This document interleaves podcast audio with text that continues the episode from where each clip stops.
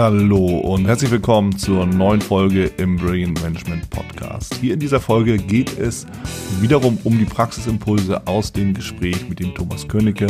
Wir sprachen ja über Prozessoptimierung und genau darauf will ich hier nochmal zu sprechen kommen. Was kannst du dir jetzt mitnehmen aus dem Gespräch mit dem Prozessoptimierer, Prozessberater Thomas Königke? Ich habe ein paar Punkte dazu notiert, ein paar Impulse, die ich mit dir auch teilen will und wo ich aber nochmal den Transfer für die Praxis herstellen will. Ein wichtiger Punkt, der immer wieder auch zur Sprache kam, war das Thema der Kommunikation zwischen Vorgesetztem und Mitarbeiter. Das ist jetzt offen gesagt kein Geheimnis, wenn es um Führung geht, denn äh, natürlich ist das das A und O im Miteinander.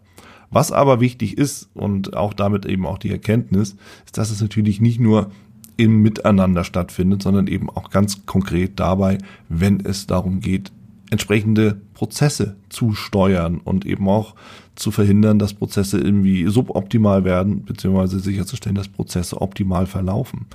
Und die Kommunikation, das sagte Thomas ja auch, ähm, muss eben konkret sein. Es braucht einen Rahmen, innerhalb dessen der Mitarbeiter sich auch bewegen kann, in dem, in dem Rahmen, wo er eben auch Entscheidungen eigenständig treffen kann. Das gehört eben auch in einem Prozess mit dazu. Und es braucht natürlich ein Ziel. Ja, es, ähm, dass wir überhaupt darüber reden müssen, aber du kennst ja die Situation in der Praxis. Manchmal fehlt das Ziel. Und die Frage ist, wie soll ich denn dann meinen Prozess so aufsetzen, dass ich ein Ziel erreiche, wenn es keins gibt? Ja, da drehen wir uns im Kreis. Dementsprechend die Impulse dazu natürlich, dass immer, wenn du mit einem Mitarbeiter sprichst, Stell sicher, dass du dich konkret ausdrückst. Wenn es um entsprechende Handlungen geht, stell sicher, dass es einen Rahmen gibt, der genau und konkret definiert ist, der dann eben auch bekannt ist, innerhalb dessen sich der Mitarbeiter eben auch bewegen kann. Und natürlich, wenn du über eine Aufgabe sprichst, braucht ihr natürlich ein ganz konkretes Ziel, ein smartes Ziel. Ermutige deine Mitarbeiter auch ruhig Rückfragen zu stellen. Bis wann soll das erreicht werden? Welche Priorität steht dahinter? Und wenn du selber mal solche ja, Ziele oder Prozesse mitbekommst, stell auch da ruhig die Frage, bis wann und in welcher Priorität geht das? Hier ist die Kommunikation in beide Richtungen wichtig und das ist, denke ich, eine ganz, ganz wesentliche Sache, nicht nur für Prozesse logischerweise, sondern im Grundsatz, im Miteinander, im Unternehmen, im Team. Dann eben auch diese Frage, das hatte Thomas auch nochmal rangestellt, gerade eben diesen, diesen Abgleich immer wieder zu schaffen zwischen soll und ist in einem Prozess. Wo stehen wir eigentlich? Ist das, äh, ist der Prozess noch optimal? Sind wir mit unseren Vorgängen in dem Prozess noch im richtigen Bereich oder gibt es irgendwo schon Handlungsbedarf, weil eben einfach der Standard, der eingehalten werden soll, der auch Sicherheit geben soll, ähm, dass der irgendwo abgewichen ist?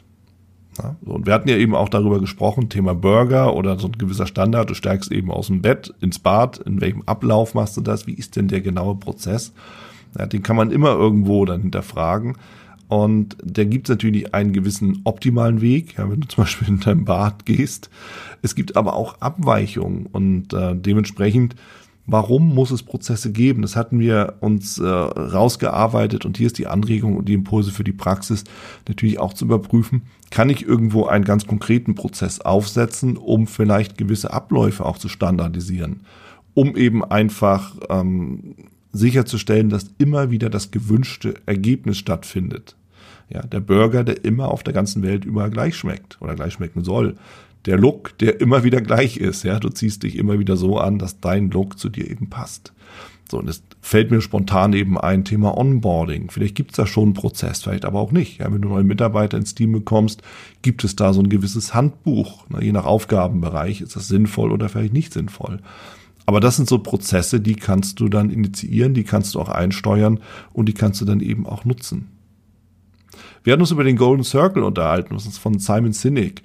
Ich kann dir das Buch durchaus empfehlen, wirklich ein wichtiges, wichtiges, interessantes Buch auch. Ähm, frage immer nach dem Warum oder frage erst Warum oder Start with Why. Also in dem Bereich heißt es, kann ich dir echt ans Herz legen, dieser Golden Circle zuerst zu fragen, warum? Was ist das Warum dieses Produktes, das Warum der Firma, das Warum deiner Handlung, das Warum des Miteinanders. All diese Fragen müssen wir zuallererst mal beantworten. Warum?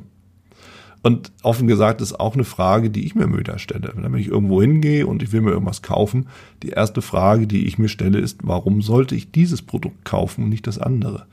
Und ich stelle immer wieder fest, dass ich mir selber diese Antwort nicht geben kann.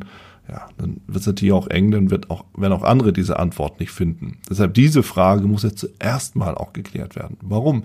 Warum gibt es den Prozess? Warum gibt es dieses Produkt? Warum gibt es dieses Unternehmen?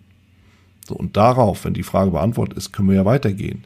Wie und was? Ja, wie wird dieser Prozess geleitet? Wie wird dieses Produkt eben gemacht oder wie wird dieses Warum eben erfüllt? Und was genau machen wir denn da eigentlich? Ja, am Beispiel Apple wurde es ja auch nochmal von Simon Sinek auch hergeleitet. Ja, die haben eben ganz zum Schluss da gesagt, und wir machen Computer und wir machen Telefone heutzutage eben, ne, unter anderem auch. Dann hatten wir eben auch darüber gesprochen, dass eine Veränderungsbereitschaft da sein muss. Wenn über Prozesse und Prozessoptimierung gesprochen wird, wenn eben wirklich geschaut wird, ob man nicht Abläufe verändern kann, dann muss man natürlich auch ganz klar und deutlich sagen, ja, wir müssen natürlich auch bereit sein, mit der Veränderung dieser Abläufe zu leben. Jetzt sind wir im Change drin. Jetzt hast du natürlich dann wieder die Situation, jetzt musst du ja auch deine Mitarbeiter da instruieren und mitnehmen. Wobei offen gesagt, oftmals liegt es weniger daran, dass Mitarbeiter nicht die Notwendigkeit von einer Veränderung erkennen. Oftmals liegt es eben auch bei uns selbst in der Führung, dass wir mit der Veränderung von Prozessen oder eben einfach von, von, äh, von, von Aufgaben oder auch Strukturen einen gewissen Verlust von Macht befürchten. Und das wiederum liegt dann wiederum im eigenen Feld. Deshalb diese Veränderungsbereitschaft muss einfach da sein, um eben Dinge zu optimieren, um sich aber auch anzupassen an die Veränderungen, die ja nun mal da sind. Ob das jetzt Produkte sind, ob das die Vorgehensweise ist, ob das der Markt ist, ob das Kundenwünsche sind. Wir müssen ja immer wieder schauen, was hat sich verändert und wir müssen diese Veränderungen dann eben mittragen, mit umsetzen. Dazu müssen wir erstmal bereit sein. Ja, so, und das finde ich nochmal einen ganz, ganz wesentlichen, wichtigen Impuls. Und was ich mir vom Thomas dann auch noch mitgenommen habe, von Thomas Königke, ist dieses Thema, suche dir einen Multiplikator. Ja, such dir jemanden im Team, der eben dann auch den Prozess mit nach vorne trägt. Im Team, der eben auch Vorbildfunktionen für die Kollegen, für die Mitarbeiter übernehmen kann. Der Multiplikator, der dann eben nicht du bist, wo es von oben dann sozusagen runterkommuniziert wird, sondern derjenige, der im Team ist, um dann dementsprechend den Prozess wirklich mit voranzutreiben oder die Veränderung des Prozesses mit voranzutreiben, der auf den alle anderen schauen. Finde ich nochmal einen ganz, ganz wesentlichen, wichtigen Punkt. Genauso wie den Punkt, und das passt auch wunderbar da rein, eine offene Fehlerkultur eben auch zu leben. Und es liegt auf der Hand, denn wer merkt zuallererst, dass ein Prozess nicht mehr so funktioniert, nicht mehr so optimal ist, natürlich die ausführenden Personen, die Personen, die damit ja auch beschäftigt sind, im Regelfall dann dementsprechend die Mitarbeiter. So, was wird passieren? Es werden Fehler auftauchen. So, und in dem Moment, wo Fehler passieren, was ist die Tendenz bei vielen Mitarbeitern, dass sie natürlich dann versuchen, erstmal das auszusitzen. Warum ist diese Tendenz da? Ja, weil sie oftmals erleben, dass es Kritik hagelt, wenn ein Fehler gemacht wird. Und eine Fehlerkultur bedeutet im Endeffekt, dass wir auch damit leben, dass Fehler passieren, dass wir es auch zulassen. Allerdings unter dem Aspekt, dass wir auch darüber reden können und dann eben entsprechende Abhilfe schaffen. So, und wenn die Mitarbeiter aber das Vertrauen haben, wenn etwas nicht so funktioniert, wenn irgendwo Fehler aufgetreten sind, wenn der Prozess nicht optimal oder nicht mehr optimal ist, dass sie dann eben auch ins Gespräch kommen und das Gespräch mit uns auch suchen. Wohlwissend, dass wir konstruktiv mit Fehlern umgehen um diese auch abzustellen, dauerhaft abzustellen und dann eben wiederum den Prozess zu optimieren. Also finde, das ist ein ganz, ganz wesentlicher Impuls, der jetzt nicht nur was mit Prozessen zu tun hat, sondern allgemein im Umgang miteinander. Und dementsprechend nehme ich den natürlich gerne auch nochmal mit. So. Worüber haben wir noch gesprochen? Thema Entscheidung. So, da nehme ich es natürlich gerne nochmal in die Hand, wenn es nämlich darum geht, auch ähm, Dinge voranzutreiben. Irgendeiner muss die Entscheidung ja treffen dass wir in diese oder in jene Richtung gehen wollen. Wir hatten darüber gesprochen im Gespräch, ähm, dass es da immer wieder auch mal so informelle Leader gibt, die dann rausstechen aus dem, aus dem Team, die einfach sagen, so jetzt habe ich irgendwie hier den Kanal voll, jetzt wird das so gemacht, Punkt, fertig, jetzt gehen wir links rum und jetzt gehen wir rechts rum. Ja, das ist dann die Führungspersönlichkeit, die idealerweise allerdings aber auch gleich die Führungskraft ist. Schwierig wird's, wenn es nicht beide zusammen in Personalunion sind, sondern ja, wenn die Führungskraft auf der einen Seite das Team führt und auf der anderen Seite die Führungspersönlichkeit diejenige ist, auf die die Kollegen und Mitarbeiter schauen, dann wird's eng, ne? liegt auf der Hand. Deshalb, einer muss die Entscheidung treffen und deshalb heißt die Führungskraft ja auch Entscheider. Vergessen leider immer wieder viele Führungskräfte. Wir müssen auch eine Entscheidung treffen. Und wenn es darum geht, Veränderung voranzutreiben, Prozesse zu verändern oder auch überhaupt zu initiieren, in irgendeine Richtung zu gehen, muss eine Entscheidung getroffen werden. Und das ist Führungsaufgabe. Das gehört eben einfach auf den Tisch der Führungskraft. Das gehört dann dementsprechend auf deinen, auf meinen, auf unser aller Tisch. Und äh, dementsprechend müssen wir nicht nur mit, nicht nur die Entscheidung treffen, sondern wir müssen dann eben auch damit leben, was dann nach dieser Entscheidung mit rauskommt. Das gehört eben mit dazu. Das ist der Deal, das gehört einfach mit zum Geschäft. Und äh, dementsprechend müssen wir diese Größe dann eben auch mitbringen und dann eben wiederum aus einer vielleicht falsch getroffenen Entscheidung auch lernen, wie wir es beim nächsten Mal besser machen können, wo wir wieder bei der Federkultur sind.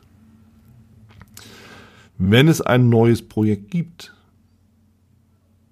und darüber hatten wir nochmal auch gesprochen, auch im Zusammenhang mit dem Golden Circle, dann ist auch hier die Frage, warum gibt es überhaupt das Projekt, das Produkt aus Sicht des Kunden? Und dann, wie lässt sich das umsetzen? Und dann zum Schluss, was kommt dabei raus? Und das eben dann nochmal zu vergleichen, also warum, wie, was, zwischen dem, was der Kunde gefordert hat oder was für den Kunden im Endeffekt wirklich wichtig ist, also das Warum und dem Was, was ist dabei letztendlich auch mal rausgekommen, ob das jetzt Produkt oder Prozess ist. Ähm, das ist nochmal eine interessante Geschichte, um eben einfach darauf anzusetzen, einen Prozess von Anfang an eben auch aufzusetzen, zu optimieren oder optimal eben auch aufzusetzen. Und äh, Thomas sprach ja dann von seiner entsprechenden, von seinem Turtle-Vorgehen, was ja auch letztendlich auf den drei Fragen, warum, wie und was beruht, mit Zahlen, Daten, Fakten, mit den entsprechenden Hintergründen nochmal dazu. Und auch das war eine ganz, ganz spannende Geschichte. Ich will jetzt nicht das Turtle-Prinzip auch noch wiederholen. Schau dir das gerne ruhig auch beim Thomas auf der Website an. Er hat das da wunderbar auch erklärt.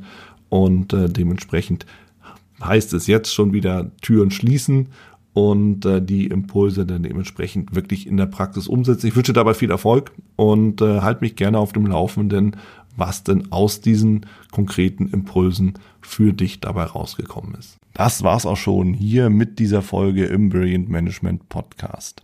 Wenn dich das Thema Leadership und Management weiterhin interessiert, dann sichere dir auch meine Leadership Impulse und mein E-Book zu den fünf Tipps für eine brillante Führungskultur. Link dazu zur Anmeldung findest du in den Show Notes.